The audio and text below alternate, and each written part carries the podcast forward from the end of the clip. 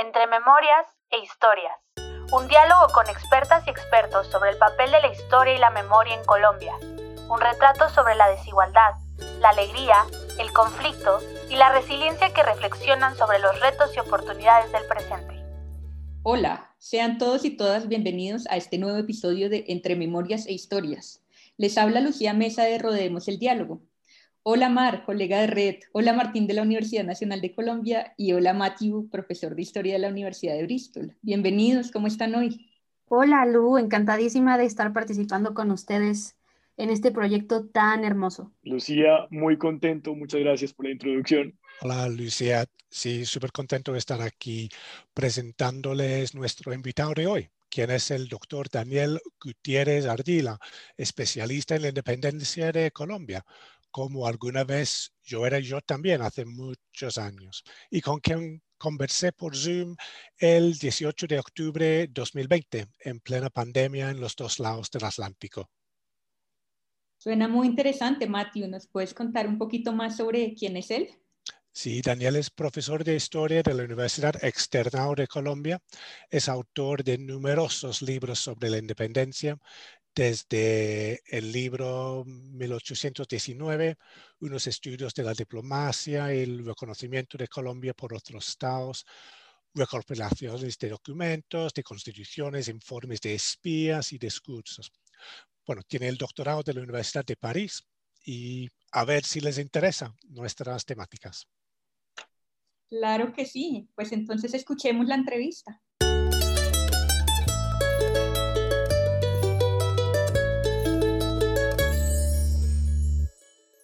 Pues muchísimas gracias por tomar el tiempo en este mundo tan extraño del 2020.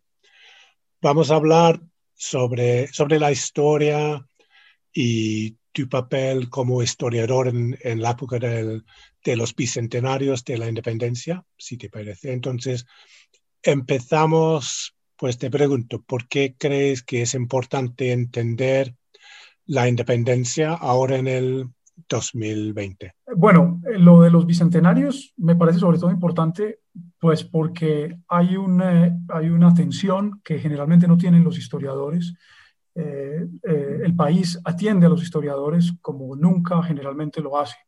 Entonces, durante 10 años hemos tenido, porque ya van varios bicentenarios, hemos tenido un acceso privilegiado a la atención de los ciudadanos. Eso me parece muy interesante. Y eso tiene varias consecuencias, por ejemplo, económicas, en el sentido de que hay muchas instituciones públicas y privadas que financian eh, encuentros, que eh, quieren también que se produzcan diferentes tipos de, de, libros o incluso de emisiones radiales o televisivas. En ese sentido, eh, creo yo que los bicentenarios han sido muy importantes también porque han propiciado nuevas investigaciones y aún la formación de jóvenes historiadores en países como el mío. Mm.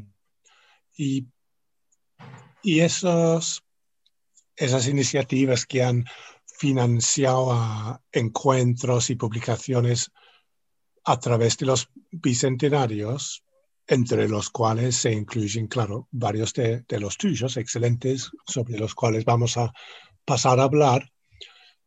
Pero ¿También se financia la investigación o es que se financia la divulgación, la promoción del conocimiento ya existente? ¿O tú crees que hay un interés en la, en la alta sociedad colombiana y, los ministerios, etcétera, en que se, se cambian las formas de conocer y entender la independencia que llevamos desde la historia patria del siglo XIX? Pues yo creo que hay un abismo muy grande, efectivamente, entre eh, las, las, intenciones que tienen los políticos y eh, la, agenda de los investigadores. Lo que yo he visto por lo general es que los políticos están interesados sobre todo en mostrar que cumplieron, en acudir a determinados eventos rimbombantes y en que haya una fotografía pero eh, generalmente las instituciones oficiales han sido más bien un vehículo de una historia bastante gastada, eh, bastante repetitiva eh, que, tiene, que tiene poca, que, que, atiende poco a lo, que, a lo que han dicho los historiadores, que yo creo que sí ha habido un cambio, un cambio interesante y una contribución muy interesante de esta última generación de historiadores con, con respecto a la independencia, de manera que ahí sí ha habido un, un, un abismo muy grande que, que no deja de llamar la atención. Yo diría que la visión a la que yo me refiero sobre todo es una visión de principios del siglo XX. A mí me parece que los historiadores del siglo XIX eran mucho más cuidadosos y mucho menos esquemáticos que los historiadores del siglo XX. Yo tengo la impresión de que el, esquematismo, eh, la simplicidad de, la, de, esa versión sobre la historia de la independencia a comienzos del siglo XX tiene mucho que ver con las consecuencias de la última guerra civil que es la Guerra de los Mil Días, que tuvo lugar entre 1899 y 1902 y cuya principal consecuencia fue la separación de Panamá, que fue vivida de manera muy traumática por esa generación que se llamó a sí misma la generación del centenario, es decir, aquellas personas que eh, vivían en un país que llevaba, que celebraba, que festejaba con mucha dificultad y con mucha tristeza el, el primer siglo de vida eh, independiente. Eh, el hecho de que se privilegiara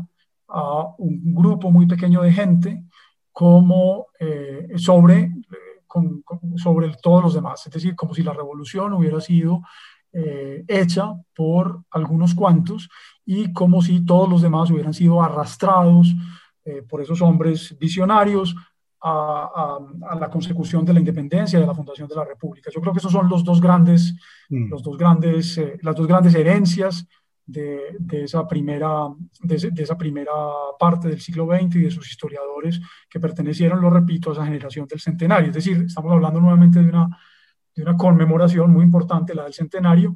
Y entonces la segunda parte de tu pregunta tiene que ver con, bueno, ¿qué ha pasado desde entonces? Yo creo que la generación, la generación que comenzó a escribir libros sobre independencia más o menos a finales de los años 90, eh, tiene varias virtudes. La primera es que nuevamente se interesó por el periodo cuando durante mucho tiempo eh, se había visto con mucho desgano por parte de los historiadores que eh, encantados, distraídos, despistados con la revolución cubana, con la revolución sandinista, con un mundo en el que eh, se pensaba que había posibilidades de una, de una revolución radical, etcétera, etcétera, vieron a las revoluciones independentistas como revoluciones tibias o como revoluciones fracasadas. Entonces, la primera virtud de, de, esa generación de historiadores que empieza a escribir libros a finales de los años 90 es eh, retomar eh, una agenda investigativa. Eso me parece supremamente importante. La segunda es que uno sí ve eh, diversos libros que incluyen con un interés renovado eh, en sus agendas el primer periodo revolucionario. Y no menos importante, la atención a grupos reducidos o muy amplios de gente que participaron en la revolución. Entonces, por ejemplo, el libro tuyo que habla sobre los sobre los aventureros eh, británicos, estamos hablando de un grupo de varios miles de personas, tú dices que son casi 7.000. Clement Thibault hace un libro también sobre el ejército y entonces la idea es estudiar el ejército en su conjunto. Eh, eh, se puede, yo también estudié el grupo de las personas que habían hecho las negociaciones eh, interprovinciales para recomponer la República. En fin, esto muestra un interés hacia grupos mucho más amplios que toman distancia de esa visión simplificadora que privilegiaba a Bolívar, Santander y algunos generales más. ¿Cuáles son, a tu parecer, los procesos claves de la independencia? Nosotros, durante todos esos años de bicentenarios, hemos compartido varios paneles sobre sobre bicentenario, sobre las causas de la independencia, los procesos de la independencia, las consecuencias de la independencia, etcétera, etcétera. Entonces, te voy a preguntar cuáles crees que son los, los claves. entonces, la clave de la independencia es la independencia de la colonia o es la formación de de los estados o la formación de una nación o, nuevas identidades o, el comienzo de un proceso de, conflictos políticos y violentos o, procesos económicos. Después de tantos años de estudiar el tema, ¿cuál es, cuál es tu reflexión aquí? Pues increíblemente yo pienso que todas estas, todos estos trabajos que ha habido, esta profusión de libros y de artículos que ha habido en los últimos 30 eh, años, yo creo que sobre todo nos muestran lo mucho que ignoramos aún con respecto a ese proceso tan complejo. Mm. Eh, y creo que se han reabierto eh, muchos, muchos, muchos temas bastante polémicos. Por ejemplo, uno que me, que me parece que es muy llamativo, que es muy difícil de contestar, es cuál es la relación entre la coyuntura europea, eh, a la que algunos le atribuyen un papel absolutamente fundamental, es decir, el hecho de que la península haya sido invadida por tropas napoleónicas, que haya habido una guerra allí en la península y que eso haya permitido de alguna manera y de manera pues clara que eso haya permitido la creación de primero de juntas y luego de, de, de, estados en América. Pero ¿cuál es la relación entre esa indudable, eh, entre la importancia indudable de esa coyuntura y el pasado inmediatamente anterior en América? Es decir, ¿qué pasó en América entre 1700, en el Nuevo Reino, para, para poner un caso, entre 1781, que sabemos que hay una, una gran rebelión y posteriormente eh, una causa muy sonada que involucra a la juventud ilustrada en Santa Fe en 1794 y sabemos que los virreyes hablan constantemente en sus informes desde entonces de un reino que perdió la inocencia, del hecho de que hay que redoblar la vigilancia. ¿Cuál es la relación entre todo ese contexto de finales del siglo XVIII y principios del XIX y la revolución?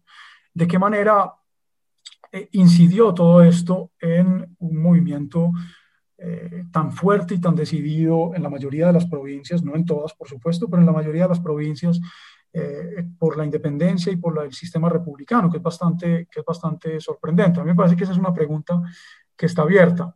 Las investigaciones de, James Torres, que está concluyendo su doctorado en los Estados Unidos sobre historia económica, eh, son muy interesantes a ese propósito. Él muestra unas grandes mutaciones y para él las mutaciones más importantes se dan antes de 1808. Entonces, eh, esa pregunta me parece que está abierta, que es muy interesante. Y entonces, para, para sumarle a esto algunos elementos de tu pregunta, yo creo que es tan importante entender la cuestión anticolonial, es decir, independentista, como la cuestión revolucionaria. Me parece que eh, se privilegió durante mucho tiempo lo primero, más que lo segundo, y que aún nos cuesta comprender eh, el sentido y el contenido revolucionario que tuvo eso que llamamos la revolución. Eh, entonces me parece que en buena medida las investigaciones futuras deberían apuntar a comprender ese programa revolucionario de manera, de manera más clara, porque en otros ámbitos, pienso por ejemplo en la Revolución Francesa, el programa revolucionario siempre fue tenido en cuenta y siempre estuvo presente, mientras que la impresión que tengo es que en casos como el nuestro, eh, en buena medida por lo que sucedió después y por las dificultades que tuvo, que tuvo la consolidación eh, de la República, por las numerosas eh, guerras civiles, bueno, no tan numerosas, pero en fin, varias guerras civiles y sobre todo por una pobreza crónica y, y por unas grandes esperanzas de transformación que había y que para muchos se vieron defraudadas, eso me parece a mí ha tenido un efecto muy grande sobre la mirada que se ha dado al programa revolucionario y a las, y a las conquistas revolucionarias en este territorio. Entonces, tú estás reivindicando el carácter revolucionario de la independencia.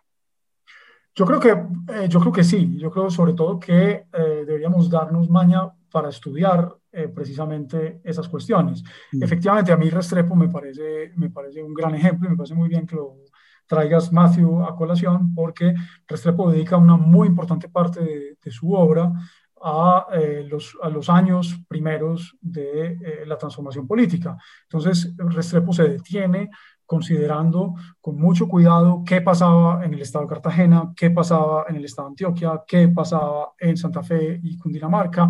Es decir, él le da una atención muy grande a esto. El problema que tenemos en parte es de fuentes, porque sabemos que una que hubo una, eh, una destrucción masiva de archivos a la llegada de las tropas eh, reconquistadoras, de las tropas de la restauración en 1815-16, y sabemos incluso que había ceremonias públicas organizadas por esas autoridades de Fernando VII de quema de papeles, de manera que muchos papeles desaparecieron y creo que eso también explica en parte la falta de atención que se ha dado a ciertos fenómenos, pero creo que subsiste suficiente documentación para que se puedan hacer análisis interesantes con respecto a esto. Eh, de, alguna manera el problema se podría plantear de este modo. Eh, hay una visión eh, persistente que indica que de alguna manera primó la continuidad sobre la revolución o sobre la ruptura y que se impuso en América Latina primero una, una especie de modernidad imperfecta. Entonces tendríamos en la letra, seríamos modernos, pero en las instituciones sociales no lo seríamos tanto. Yo pondría todo esto en duda. Yo no digo que, eh, que en parte no haya elementos de esto que sean ciertos.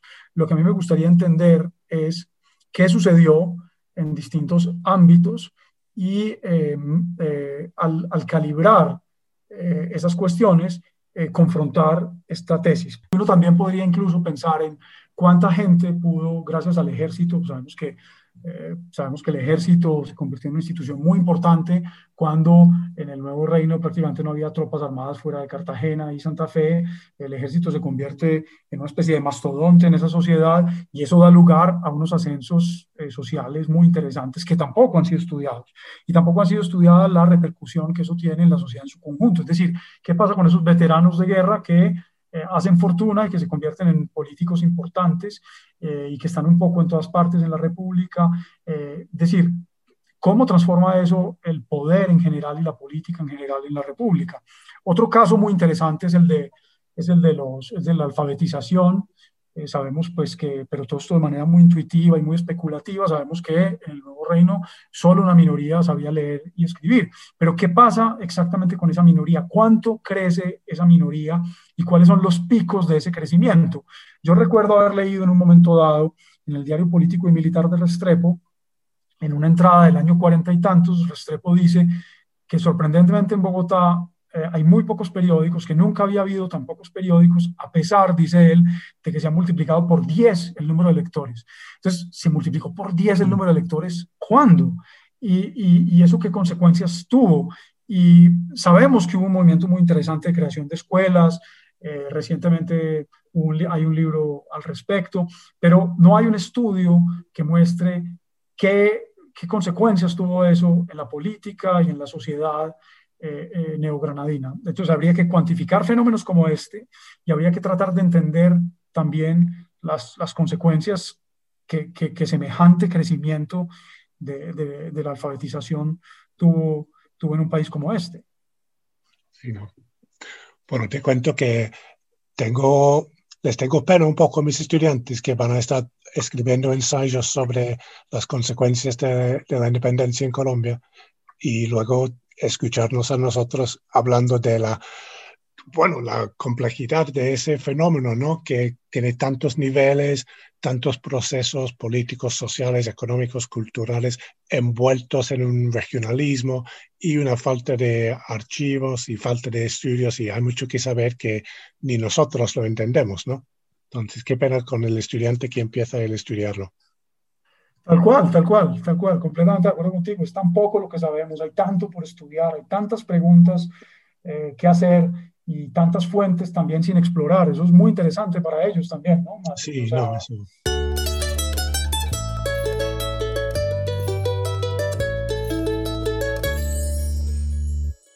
Quiero preguntarte cuál de tus propias publicaciones lo crees la más mm, importante? Pues por eso es una pregunta muy difícil para mí, eh, que me hace pensar, que me hace pensar en cierto pasaje de un libro que, que a mí me gusta mucho. Eh, yo me reconozco más siempre en lo último que he hecho porque la persona que hizo los primeros libros es muy distinta a la que soy hoy y piensa mm. de manera muy distinta, eh, muy distinta. Entonces, digamos, yo me identifico más con, con, lo último que he hecho, por eso mismo que te estoy diciendo. Mm pero yo sé ya de manera, de manera segura que yo nunca voy a tener la ocasión que tuve en el doctorado de dedicarme con tanto tiempo, eh, con tanta paciencia eh, y con tanta también de manera tan aguerrida, porque hacer un doctorado es difícil, porque hay una vez una lucha contra el tiempo, porque uno tiene muchas dudas, porque uno no está seguro, y, y, y haber hecho ese libro en esas condiciones que he dicho, ese libro que se, se terminó llamando Un Nuevo Reino, eh, y, tratando de, de, seguir el juego, además de cierta estructura y de cierto sistema académico que es el francés, que exigía un libro grande, pesado, erudito. Yo creo que ese libro quizás, quizás va a ser, va a ser más, más importante que los demás, pero de golpe me equivoco. Yo hoy en día prefiero los libros más cortos y más ágiles, mm. pero no sé qué dirán los demás. Sí, ¿no? El libro del Nuevo Reino es un libro un poco francés, ¿no? Bastante. Súper erudito, etcétera. Me encanta, me encanta. Pero también me encanta el nuevo libro que es el sobre, sobre Boyacá y el Bicentenario. Sobre todo me pareció increíble constatar, leyendo las fuentes nuevamente, que se había producido una especie de reacción en cadena, un, un efecto dominó, que tiene mucho que ver con, con, un libro, ahorita me preguntabas por libros que me gustan, un libro que a mí me encanta, que se llama El Gran Pánico, de Georges Lefebvre, La Grande Peur, que, que muestra cómo una noticia es leída por muchas personas a la vez y cómo la manera en que esas poblaciones y esas personas leen la noticia eh, termina orientando el acontecimiento. Es decir, Boyacá, la batalla de Boyacá, el 7 de agosto de 1819, es una derrota del ejército realista, pero termina convirtiéndose en la derrota del ejército realista, porque a donde llega la noticia, cada población la lee como la derrota final. Y entonces todas las autoridades realistas salen huyendo de las distintas poblaciones de un área absolutamente gigantesca. Y esa homogeneidad en la lectura de ese acontecimiento me parece absolutamente fascinante desde el punto de vista de la historia. Sí, no, eso me encanta, como se convierte desde una derrota en la derrota sin que pase nada, sino la, el, el paso de la noticia de pueblo en pueblo. Entonces eso es es la comunicación lo que hace la historia. Pero vamos un poco más allá y te pregunto qué opinas del, papel de la historia en Colombia en el 2020. ¿O, tiene un papel? A mí me parece que tiene un papel, pero tiene un papel insignificante. Yo pienso que en la sociedad colombiana los historiadores tienen una mejor formación que, por decir algo, los periodistas y, a pesar de eso, su lugar en el espacio público es nulo. Eso es un problema muy grave que tiene Colombia. Yo creo que hay dos problemas que, que se alimentan el uno al otro. Por una parte, un desprecio que ya me cuesta, o sea, eh, lo entendía en un comienzo, pero ya me cuesta entenderlo, un desprecio por formas de comunicación distintas al libro o al artículo académico. Eso es muy grave. Y por otra, una, una soberbia muy grande de los medios de comunicación que sienten que lo que dicen los historiadores o lo que tienen que decir los historiadores es por naturaleza intrascendente o aburrido. Y mm. entonces ambos fenómenos se alimentan de manera que ni los historiadores se esfuerzan por comunicar con públicos más amplios, ni los medios de comunicación acuden a los historiadores porque temen que todo lo que van a decir va a ser aburrido, va a ser muy prolijo, va a ser en últimas incomprensible para la gente. Y ambos, ambos procesos hacen que los historiadores hagan cosas. Yo pienso que la historia en Colombia ha mejorado muchísimo el nivel de la historia en Colombia y, y, y desgraciadamente el papel de los historiadores en la esfera pública no es consecuente con ese desarrollo que ha tenido la disciplina en Colombia. Entonces, un problema es la necesidad de escribir por lo menos 3.000 palabras para decir sí o no a una pregunta. Exacto, exacto. Entonces esa extensión o la reivindicación de, de, utilizar muchas palabras en vez de intentar escribir en 140 o 280 caracteres, ¿no? Exacto, exacto. Y incluso también eh, eh, recurrir a medios distintos. Por ejemplo, la reticencia de los, de los historiadores con las imágenes, con, eh, con, la comunicación por medio de videos, su participación más activa y decisiva, porque se hace a veces, se hacen programas de televisión o series, pero llaman a los historiadores como convidados de piedra, que están ahí simplemente para que al final del programa salga en los créditos una mención a un historiador, con lo cual el productor de la serie o el director dice yo tuve a un asesor histórico. Pero no, yo me refiero a, que los historiadores de manera incomprensible no tienen un lugar fundamental en la definición misma de la trama, de, de, la manera en la que se cuenta una historia, de la elección de los temas que se pueden contar. Eso es sorprendente. Entonces los historiadores mismos reducen su campo de acción de manera lamentable. Mm, entonces, porque claro, hay producción cultural en cuanto a pantallas bastante amplio en, términos de historia, como, no sé, El patrón del mal, la serie de, Netflix de, Bolívar, que tenía no sé cuántos capítulos y, iba paso por paso por, por todas las etapas de la vida de Bolívar, para no hablar de, la serie Narcos y, no hablemos de eso. Pero entonces, entonces, ¿por qué? Como, claro que hay interés en la historia para el público porque la gente ve esas cosas, ¿no? Entonces, hay, un, hay como una brecha entre historiadores profesionales y unos oyentes, lectores, unas audiencias para la historia. Sí, sí, yo creo, yo creo que, que ese es un proceso que en algunos países hay desde hace mucho tiempo, desde hace décadas, audiencias eh, para la historia. Es sorprendente cuando uno va a otros países. A mí, por ejemplo, me sorprendía en Inglaterra ver la cantidad de libros que hay en las librerías sobre historia militar, por ejemplo. Claramente en Inglaterra hay una audiencia para la historia militar. Eh, este tipo de cosas parecen ya una evidencia cuando uno está allí, pero yo, yo siento que detrás de eso hay un, todo un proceso de creación de públicos que tiene que ver con el hecho de que hayan salido determinados libros, determinadas historias y de que poco a poco ciertos lectores hayan visto que no perdían su tiempo o que no se aburrían eh, leyendo libros de esa naturaleza. Yo pienso que eh, en Colombia las cosas van a cambiar, porque yo veo que hay muchos colegas que, que están interesados porque esas cosas cambien y veo que están haciendo, que están haciendo distintos tipos de producto. Pues eh, Ana María Otero, clases a la calle, Isidro Vanegas está haciendo videos que cuelguen en YouTube sobre la independencia. En fin, yo yo, yo, veo que hay, diferentes, que hay diferentes iniciativas.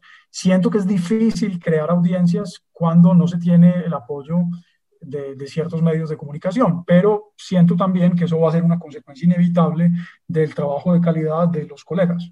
Mm, sí, seguro, de acuerdo. Bueno, vamos terminando con una última pregunta, Daniel.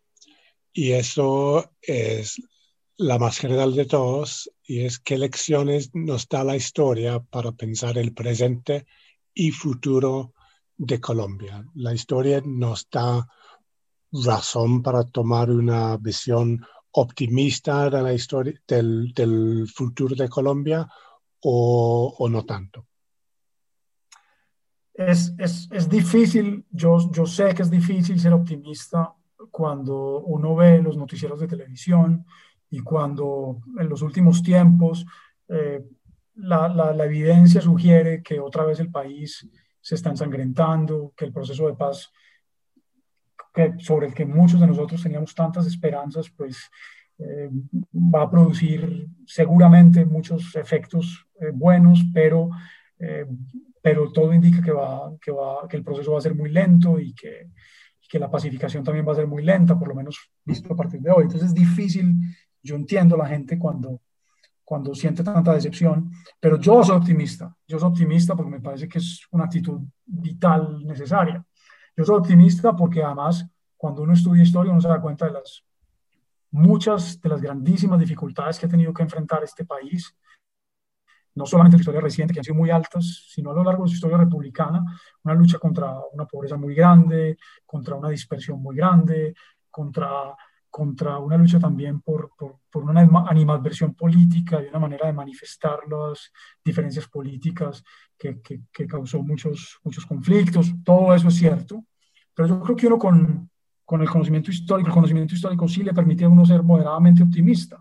Te digo, yo pienso que eso de ser moderadamente optimista es una necesidad vital, porque, porque la actitud contraria me parece no solamente triste, sino que me parece que lleva a la gente a cruzarse de brazos. Entonces yo desearía que fuera así. Yo pienso que el papel de los historiadores también consiste en un país como el nuestro, en el que hay tanta, una tendencia tan grande a esquematizarlo todo y a, y a ver que todo lo que se ha hecho en este país ha sido un fracaso, porque yo creo que eso sí prima en el espacio público. Yo creo que el papel de los historiadores, al insistir en las circunstancias, en los contextos, pero también al mostrar que, que, que, que este país tiene una historia tan interesante, creo que contribuye a alentar el surgimiento de un panorama distinto.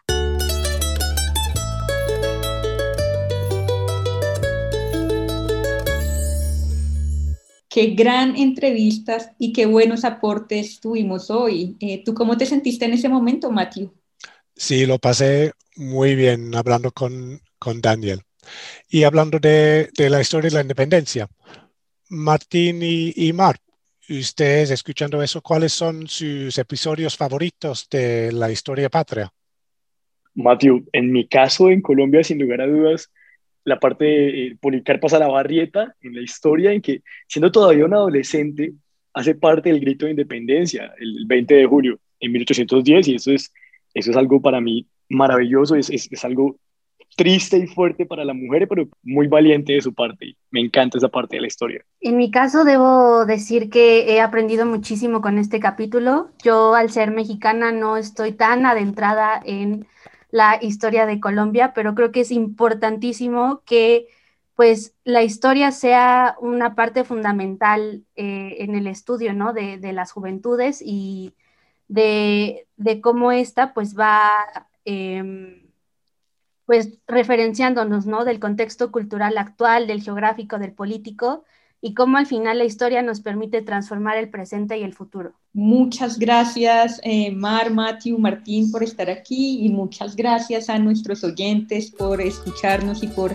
venir aquí eh, semanalmente en este podcast entre memorias e historias. Los esperamos en nuestro siguiente episodio. Hasta la próxima.